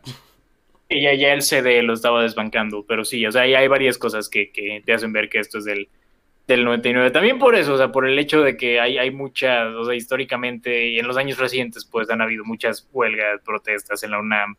Uh, existe como esa duda de que realmente en qué año sucede esto, pero sí, es 99. 99 esto. Uh, y pues sí, eh, güeros, opiniones sobre güeros. Muy quino. Concuerdo. Sí, automáticamente. Cuando lo haces en blanco y negro, automáticamente es Kino. Crítica que la misma película hace. eh, sí, e-, esa escena me gustó bastante. Sí, carnal, nomás lo haces en blanco y negro y dices que ya es un... es una película de correteadas. tiene, tiene estas dos escenas bastante mera, que digo, o sea, de los dos en, los dos largometrajes que ha hecho eh, que, ha hecho Ruiz Palacios a la fecha, creo que podemos ver que eso es parte de su sello. O sea, está estos breves momentos en los que rompe con la cuarta pared. sí. creo yo que es algo, es algo muy único de su parte y me gusta, me gusta mucho cuando lo hace porque es alguien que sabe hacerlo y sí, lo, lo hace bastante bien. Está todo, está también una, una escena en la propia película en la que eh, en la que se ponen a criticar el guion de la misma, incluso se ponen a criticar como o sea, escenas poquito después también. como de sí, leve foreshadowing es como de sí, pues vas a este lugar y los corretean y van a este otro lugar y los corretean. uh, no sé si cuenta como spoilers, o sea, yo espero que no. Yo espero que si alguien está escuchando esto y no ha visto la película, no se decepcione de saber que hay momentos meta. Perdón, es una película de correteadas, ¿no? Creo que. Sí. sí. correteadas, es lo que cabe mencionar. Pero sí, güero, creo que, o sea, Ruiz Palacios es un director que se ha establecido como, yo creo, uno, uno de los nombres más emocionantes en la escena actual del cine mexicano. O sea, entre, entre esta película y más adelante Museo, creo que puedes ver su peculiar visión. Y creo que, de nuevo, es, es un estilo que destaca bastante. Uh, de nuevo, no puedo hablar por todo el cine mexicano porque esta es la cosa con el cine mexicano actual. Eh, hacemos más películas que nunca, pero no las vemos. O sea, no, no se distribuyen. Roberto sí las ve. Roberto sí las ve, claro. Yo, yo las veo. O sea, hay, títulos que sí se distribuyen, pero fuera de, lo... Kino. o sea, creo que, creo que el año pasado hubieron más de 200 películas mexicanas producidas. y aquí, o sea, parte de parte del problema también radica en el hecho de que, pues sí, o sea, el público mexicano no hay, no demuestra mucho interés, salvo por unos cuantos títulos. Eh, tienes que ponerle un póster muy malo que luzca como una comedia. Y pues tiene que, tener puro actor. y a Marta Gareda. Sí, tiene que tener puro actor blanquito. Y, digo, también está el hecho de que o sea, una gran porción de esa producción son documentales y eh, el público mexicano no ve mucho documental que digamos. No, a menos que lo produzca TV Azteca a menos que lo produzca TV. Pero sí, o sea, en, general se hace, mucho cine que no se llega a ver por cuestiones de distribución. creo que Güeros eh, cabe resaltarse como una película que se vio, pero después de su estreno inicial, siento yo. Porque recuerdo o sea, recuerdo que la había visto publicitada en revistas, pues, o sea, Güeros en, eh, era un avido lector de la revista Cine Premier para ese entonces. Y me acuerdo que le hacían bastante publicidad, pero no, o sea, nunca la vi que la pusieron en el cine. No, bueno, creo que sí la vi. creo que estuvo una semana, una cosa así. Mira, yo recuerdo, yo lo que recuerdo de Güeros, ¿Sí? me acuerdo mucho de esa película porque la primera vez que escuché de ella fue porque este, tengo una prima que vive en España. Y me acuerdo que por esa época eh, vino aquí a México a visitarnos. Y ella y su esposo estudiaron cine. Entonces su uh. esposo dijo de, ah, oh, sí, es que he escuchado de esta película que se llama Güeros. Em, eh, creo que, no estoy seguro, pero creo que Ruiz Palacios era amigo de, de alguno de sus amigos y por eso le habían recomendado esa película. Oye. Porque no era, no era muy escuchada, ¿sabes? Era relativamente nueva. Sí, no, y aparte, o sea, creo que también algo que tiene mucho del, del cine mexicano es que las producciones más, o sea, menos publicitadas suelen tener más éxito en Europa que aquí. Digo, ya hablamos de Carlos Regadas eh, la última vez. O sea, son casos similares aquí. Más, la, diferencia es que creo que Güero sí ha encontrado su audiencia. creo que ah, en, los pocos años desde que salió ha sido, o sea, ya, ya tiene bastante reconocimiento, por lo menos entre, entre la, raza que, o sea, que, quiere ver más cine mexicano, pues, o sea, creo que tiene ya cierto estatus de culto, güeros. Sí, incluso internacionalmente tiene ese estatus. Eh, internacionalmente, pero eso, o sea, creo que desde, desde, desde que salió, pues. O sea, y sí, sí lo apelaron más en otros países en su momento. Digo, o sea, creo que, la gente empezó a apelar un poquito más güeros, como. Después de que ganó el Ariel, posiblemente. posiblemente. Me acuerdo que también luego, luego la pusieron en Netflix. Cierto, estuvo en Netflix también bastante tiempo por ahí. Ah, y pues sí, o sea, me, me, da gusto pues que esta película haya encontrado su audiencia. Eh, porque es un gran filme y de nuevo, o sea, es siempre, es, bueno pues ver este tipo de propuestas en, el cine nacional. Creo que Ruiz Palacios tiene muchísimo potencial, lo de, bueno, o sea, potencial que ya ha alcanzado. Eh, o sea, creo que Museo fue un gran paso adelante todavía. Vean Museo. Vean Museo, por favor. Eh, pero sí, o sea, podías ver que había un, o sea, habían había una gran visión detrás de esta película. Aquí hay talento, solo hace falta apoyarlo. Exacto. Y creo, o sea, a mi parecer Ruiz Palacios es alguien que tiene mucho potencial para, llegar al mismo estatus en el que están Cuarón, Iñárritu y Del Toro actualmente. Por lo menos su obra actual, pues, es, es algo que, puedo verlo llegar, llegar a ese nivel en, en esta próxima década. Sí, refinó su estilo muy rápido, ¿sabes? Sí, bastante. Eh, y digo, solamente tiene ah, dos películas y creo que ya podrías decir que es de los mejores directores actualmente mexicanos. Sin duda, sin duda. Pero, o sea, en cuanto a los directores eh, mexicanos más aclamados en otros países, está, pues, o sea, que, que no son los más conocidos, está, creo que ahorita está como la trifecta de, em, la tripleta, perdón, de Luis Palacios, Regadas, Michel Franco. Creo que esos tres son los que han, han, han tenido bastante aclamo en Europa. Aunque Sí. cre- creo que mi favorito es Ruiz Palacios. Honestamente, también el mío. Am, No sé qué opina el Roberts. Estoy de acuerdo, amigos. sí. Muy bien. Digo, o sea, amigo. Ya, o sea, tan solo con Güeros y con Museo ya ha consolidado una, una filmografía bastante envidiable y la verdad tengo muchísimas ganas de ver qué hace después de esto. Pero eh, pasemos a hablar otra vez de la película en sí. Am, creo que al- algo muy importante de esta película es que creo que lo que logra bastante bien es hacer como este retrato de lo que es la juventud. Eh, cabe mencionar, esta es la... Ah, no, es de pequeño dato mamador. Esta es la segunda vez que veo esta película. Am, y Same.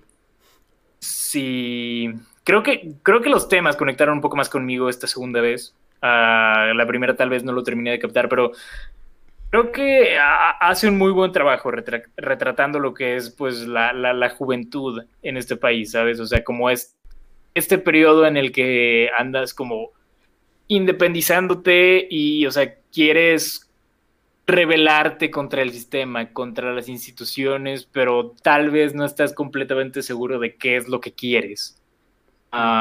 Es- y de nuevo, este es, este es algo que vemos muy presente en todos los personajes y creo que eh, la película logra capturar muy bien este espíritu.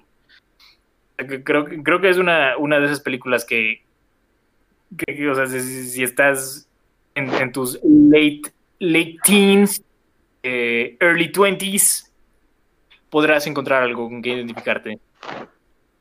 In- incluso si no, o sea, incluso si no tienes como una personalidad tan rebelde, incluso si no, o sea, si, si, si no has pasado por situaciones como estas y si nunca te has involucrado en, en huelgas o en protestas por este estilo, creo que de cualquier forma ese es un espíritu juvenil, pues que es prácticamente, pues, universal, pues, entre, en esta edad. Ser en esta joven y no ser revolucionario es una contradicción.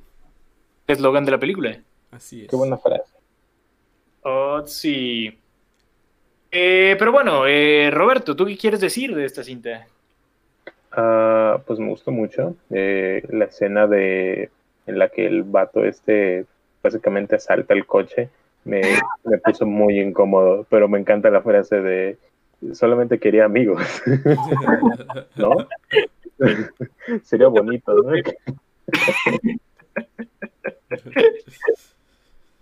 Oh, sí. Ah, eso me dio mucha risa, muy, muy buena, muy buena escena. Es que está raro porque está incómoda, te da risa, pero al mismo tiempo te, te da miedo. Sí, son las tres al mismo tiempo. Sí. En general, Logra creo, muy bien esas, esos sentimientos que quiere crearte. En general esta película es una comedia muy awkward. Así T- es. Tiene varios momentos así, pero sí, la, la, la escena en la que en la que los asaltan es, es, creo, de las mejores escenas de la película. Por eso mismo. Muy, muy buena. La combinación de sentimientos ahí. ¿Qué pasó? Un shot cada vez que le pregunten a- al, al Sombra por qué su hermano es güero. Tres shots ahí. Sí, también, también cada vez que digan de que, ¿qué? ¿a quién le dices güero? Ahí son como dos shots. Sí, y pues hay que hablar también de, de la actuación de Tenoch. Muy buen trabajo. Muy bueno, muy bueno. Buen trabajo, Tenoch Huerta. Sí. En general creo que todo el, o sea, lo- lo- nuestros cuatro actores principales eh, son muy destacables.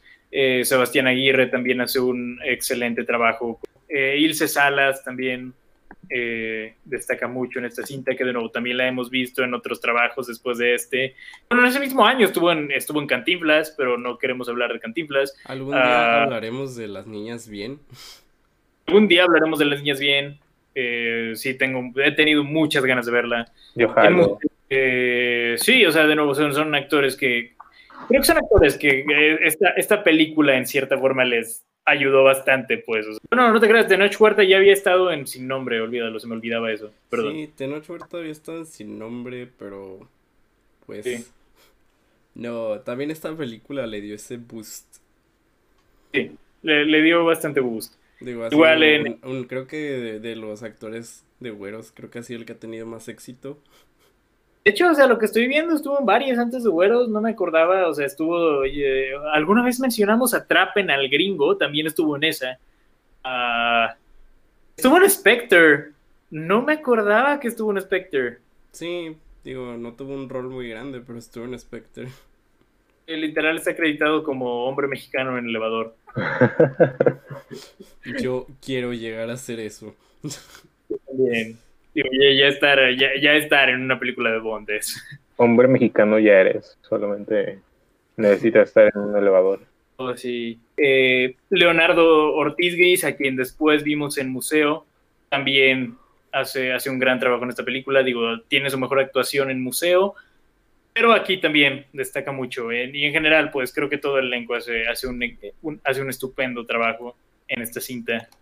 Sí, me gustan los diálogos mamadores de... Tú no sabes qué significa. Oh, eso me dio mucho cringe. es, es cringe del bueno, o sea, ahí es... Sí, sí, Pues es que quesadilla viene de quetzalili, que significa tortilla doblada, ¿no? No necesita llevar queso. Oh, no. Me gusta cuando mencionan que, que, Marilyn Manson estuvo en los años maravillosos. Es, es una leyenda urbana eh, bastante conocida. Pero sí, no, o sea, y todo se deriva a que, o sea, todo, el mundo dice que, o sea, ve fotos de Marilyn Manson de joven y dicen de que no, pues es el morro que la hacía de mejor amigo en los años maravillosos. Pero no.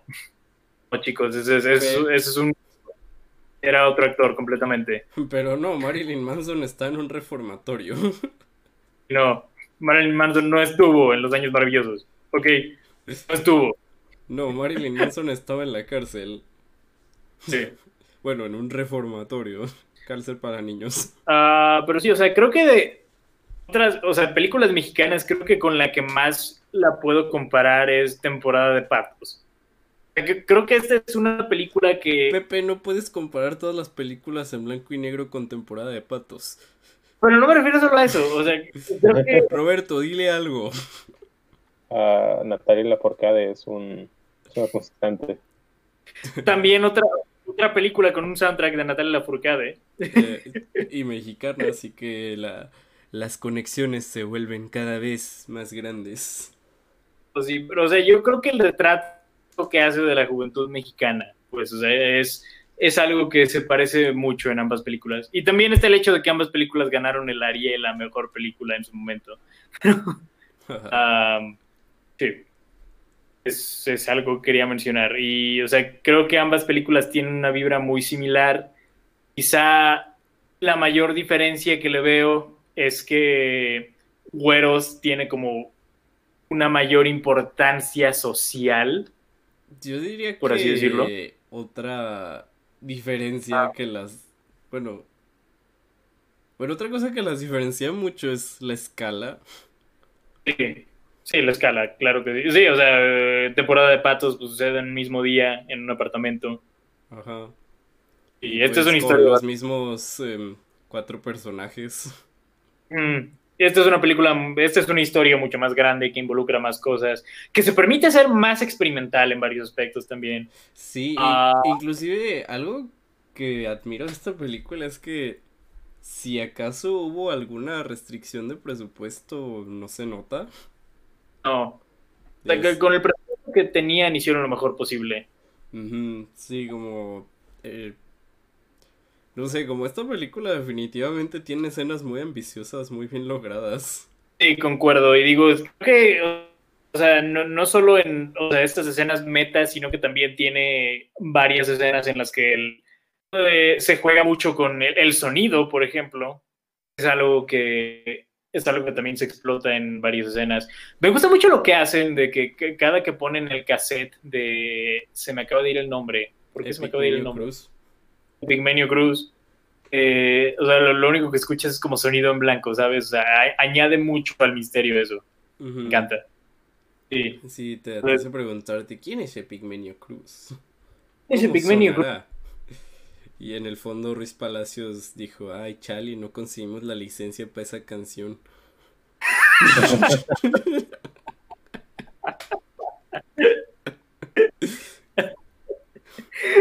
Digamos que es una decisión artística, ¿ok?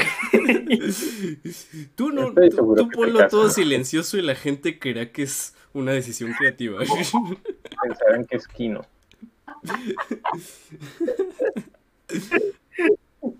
Oh, sí.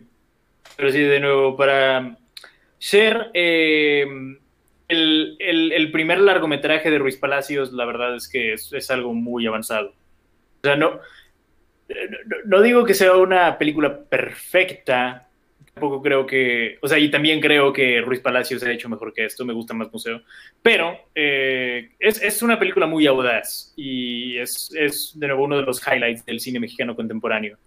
pero me parece curioso, ahora que menciono Museo, me parece curioso que es comúnmente aceptado que esta es la mejor de las dos. Yo no sabía eso. Eh, Sí, o sea, está. Güeros está mejor evaluada en Letterboxd. Creo que también en IMDb está mejor evaluada. Déjame checar. Güeros tiene 7.5 y Museo tiene. 6.9. ¿6.9? Museo tiene 6.9. Güeros tiene. Sí, Güeros tiene 7.5. Mira, creo que se debe a que. ¿Eh? Creo yo que Güeros es más accesible porque tiene una historia mucho más y bueno, una temática mucho más identificable. Sí, también puedo ver eso. creo, que sus temas son más universales. Sí, sí, es más universal, digamos. Entonces, no sé, no importa de qué país sea, siento que hay temáticas en güeros que las que te puedes identificar, mientras que museo es un poquito más sutil sí he visto, o sea, he, discutido esto con, gente, o sea, me acuerdo cuando, cuando salió, cuando salió Museo, llegué a tener ese debate. no, creo que fue poco después, no, fue como un año después de que salió Museo, más bien. Llegué a tener ese debate de, ah, pues, ¿cuál es mejor, si Museo o Güeros? Y pues yo, yo decía, pues, manches, o sea, o sea, es buena, pero Museo es como todo lo que Güeros hizo bien, lo mejor. Ah... Mira, a lo mejor es porque no está en blanco y negro. A lo mejor es porque no está en blanco y negro, pero sí, o sea, la gente suele, o sea, en esa conversación siempre la gente me suele decir que no, es que Wers es mejor. Digo, no me acuerdo por qué me decían que era mejor, pero suelen decir eso. Y también, eh, o sea, he visto, por ejemplo, tengo una amiga que en, en Letterboxd le dio 10 a o sea, le dio 5 estrellas a Güeros y le dio 2.5 estrellas a Museo. Au. Mi cocoro. En el cocoro. Pero bueno, fuera de eso, de nuevo, Güeros es una muy buena película. Eh, y sí, algo que me da mucho gusto que exista. Eh, me encanta. Eh, pero sí, también vean museo, ¿ok? también vean museo. ¿Algo que quieran mencionar antes de pasar a datos curiosos? Mm, pues, ¿qué te digo?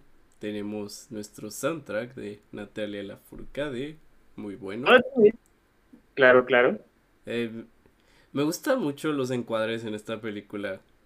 Ah, claro, la fotografía es genial. La, fotografía es muy buena. Sí. sí. Es, algo que mucho aquí. cada toma se siente muy bien planeada. Sí, sin duda.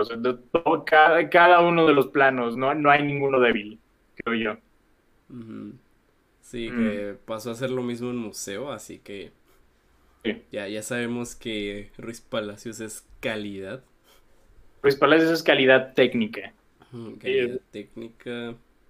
De nuevo, ya mencionaste que juegan mucho con el sonido. El diseño sonoro es muy bueno. Eh, Todavía más en museo también. sí. pues creo que no tengo nada más que mencionar. Ok. No sé si el Roberts quiera añadir algo más. Ah, pues disfruto mucho el soundtrack, como ya dijo el señor Cheva Cheva. Y no podía evitar pues cantar en, en voz bajita, ¿no? Concuerdo. Sí, no, el, soundtrack es una joya. Es joya. Me encanta. Ah, le, hizo falta algo de Molotov, pero. Para completarte. Digo, ¿cómo vas a ser un estudiante revolucionario en los 90, a finales de los 90 si no pones Molotov? Muy buen punto. Creo que tiene sentido, es, es incoherente. Por eso le bajo dos estrellas. Sí, o sea, hubiera, sido un 9, pero la, convertí en un 6 porque no tiene molotov. oh, vaya. Espero que no nos cancelen por decir algo relativamente positivo de Molotov. pero bueno, la verdad. No nos maten. Ok. no nos maten por decir los facts. Mm. Molotov era muy bueno en su época. Sí. Y hay canciones que siguen siendo bangers. Sí. Sí. Más vale Cholo. Pero bueno. es, una de las mejores canciones hechas por un grupo mexicano. Más vale Cholo es un clásico. Así Díganlo. Pero bueno. Ah, muy bien, entonces eh, pasamos a datos curiosos que realmente nada más encontré dos. Ok. Ok. okay.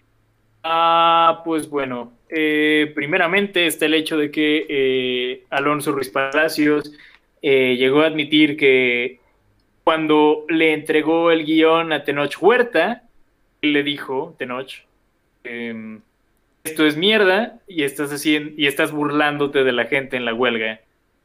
Pero unos días después, Tenoch le llamó para preguntarle cuánto pagaban y aceptó a interpretar su rol en la película solo por el dinero. Em, suena, muy Tenoch. Eh, tiene sentido. suena muy... Me, acuerdo que hace poquito Tenoch empezó a hablar de cómo la violencia es mala y luego y luego lo cancelaron en Twitter porque hizo un tweet no muy, no de muy buen gusto, así que. Oh, no. Ah, no, no es una persona muy coherente. No.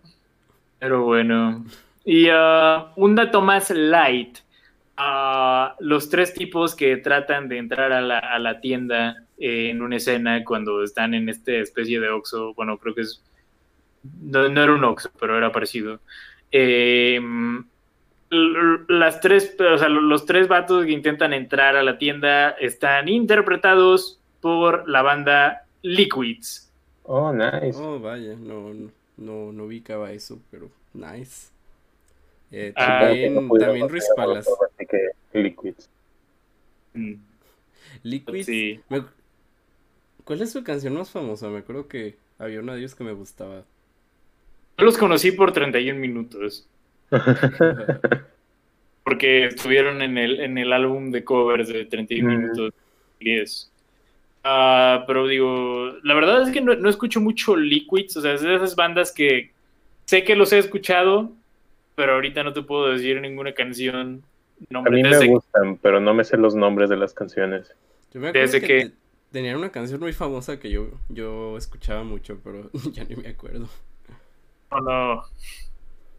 Eh, no importa. Eh, como otro dato curioso, Ruiz Palacios también tiene un cameo en su propia película. Es el doctor. Ah, vaya, vaya, no me acordaba de eso. Sí, sí, sí, sí, sí. Cierto, y creo que eso ya lo había leído. Pero sí, sí, sí, eh, Ruiz Palacios. Aparece como el doctor. Muy bien. Uh Ibarra. Entonces, ¿les parece si pasamos a calificar estas películas? Ok. Ok. Muy bien, entonces, eh, primeramente, los tres García. ¿Cuánto le damos? Sebas, empieza tú. Ah, yo le doy un 7. Ok. Eh, me parece buena, ha envejecido bien, pero pues hay partes que no le puedo perdonar. Mm, concuerdo. Muy bien. Uh, Roberts, ¿cuánto le das tú? También un 7, creo que las mismas razones, creo que es muy entretenida y se ha mantenido bien, a excepción de partes muy no, no aceptables.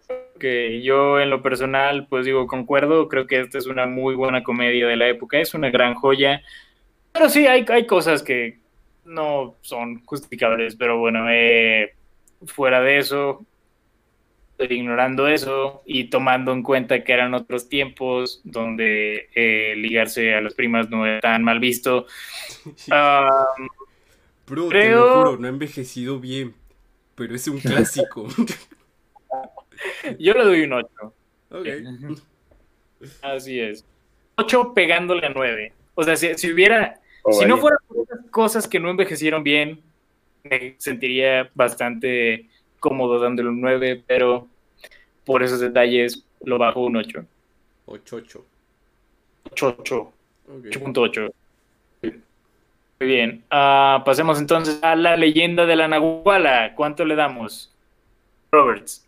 Yo le daría un 4. Creo que eh, es una película que tiene muchas, muchas fallas, pero al mismo tiempo es muy ambiciosa y creo que eh, lo que sí logra hacer bien, lo, lo hace bien. Uh, ha envejecido probablemente de lo peor de las películas animadas de esa era mexicanas, pero... Ah, no sé si es la que peor ha envejecido. Hay, muy pocas y pues creo que la leyenda de la Nahual es de las más decentes.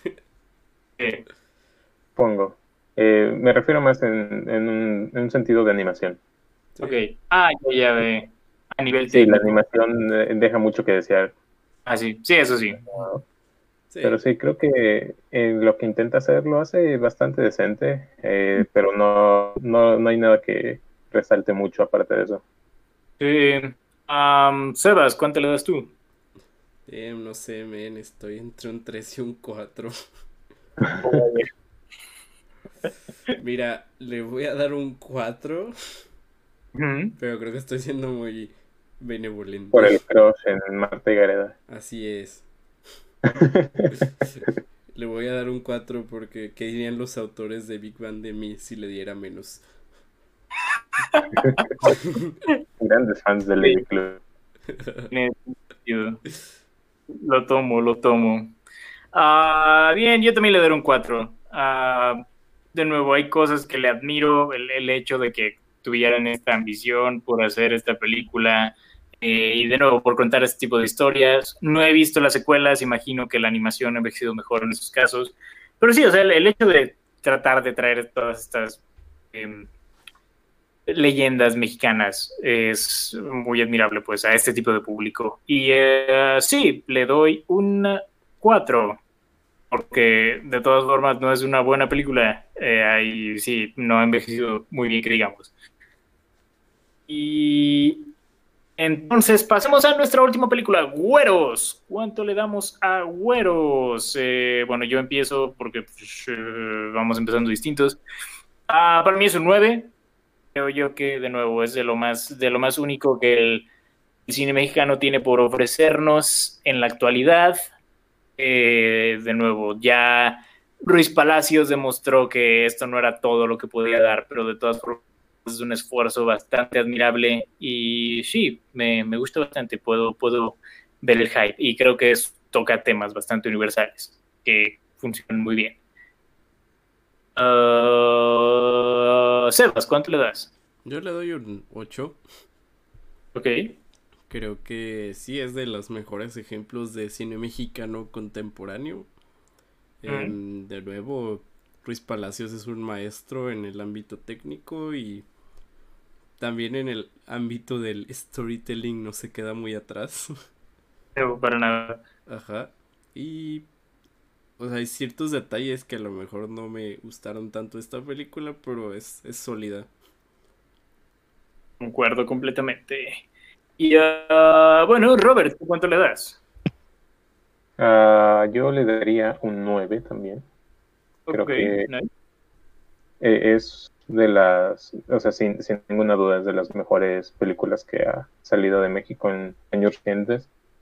Eh, y pues en general creo que es muy disfrutable. Tiene, eh, me, da un feeling como si fuera un A24 mexicano.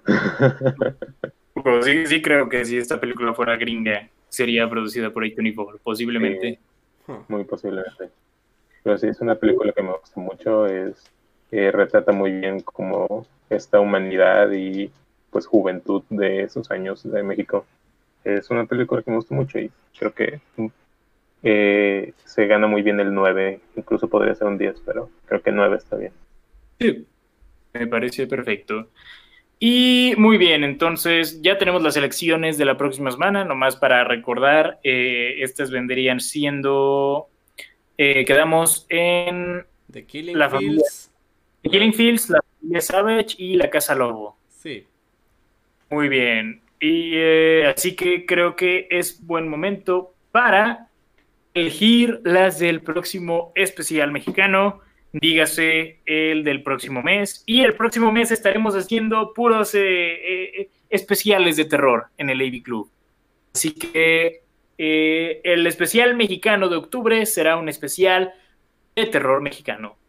Así que vamos eligiendo películas. Empezaré yo diciendo cuál es mi elección, porque es una que ya había pensado proponer desde hace bastante tiempo. Y me refiero a el clásico El Santo contra las momias de Guanajuato. Buena elección, buena elección. Así es. Este clásico de, del año 1972 que de nuevo se ha convertido ya en todo, pues es todo un estándar cultural, digo, en general las películas del santo, pero y El Santo contra las momias es como la más conocida, así que hablaremos de esa.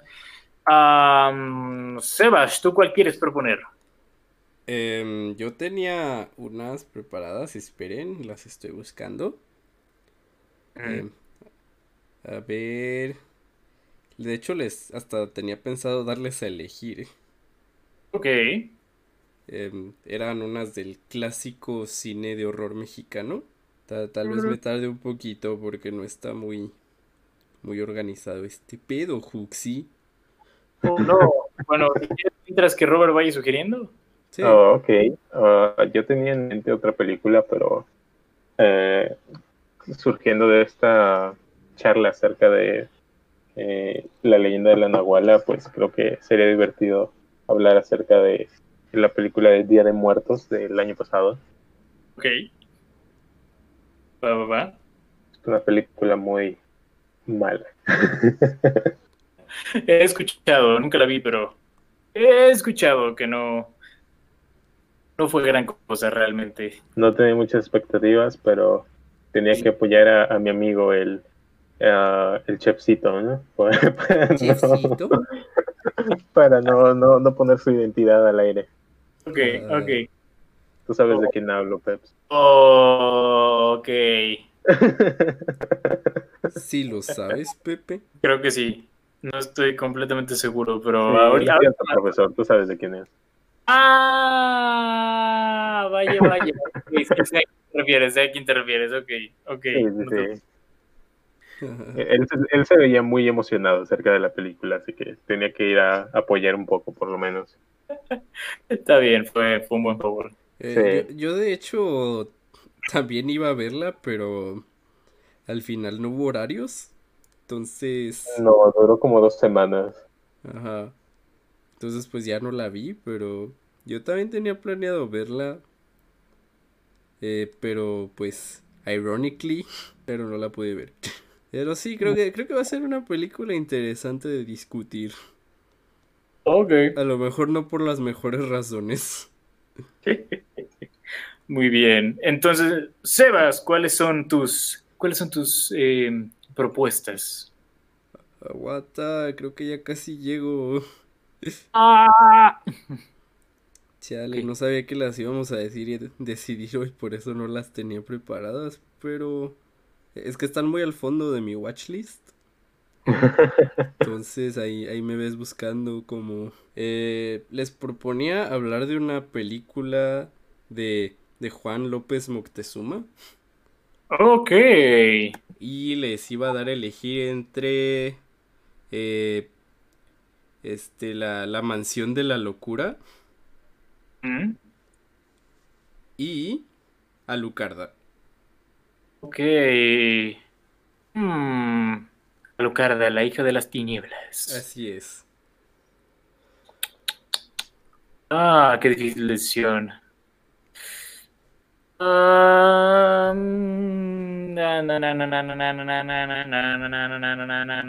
Yo creo que Alucarda. Digo, la mansión de la locura era la, opción hipster, pero Alucarda está bien. Ah.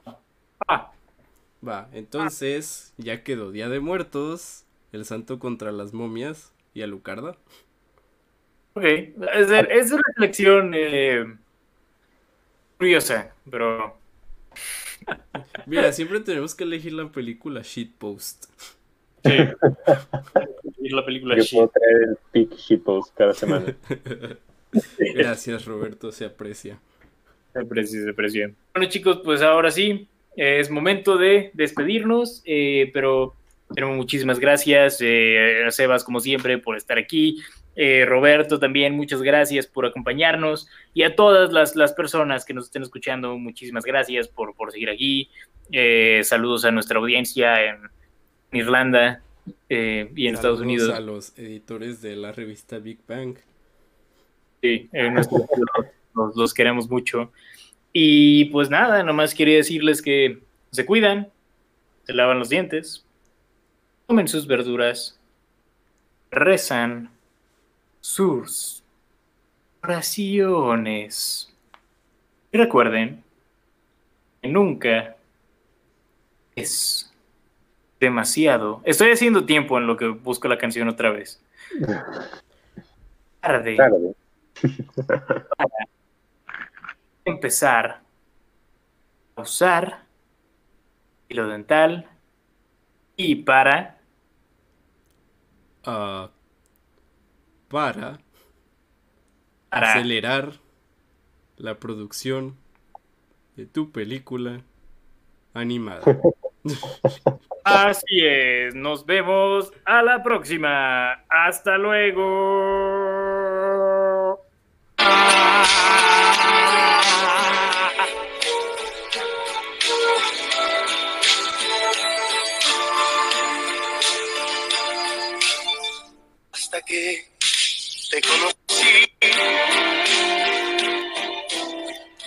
Esto fue Baby Club. No te miento, fui feliz. Una charla sobre Juan Gabriel.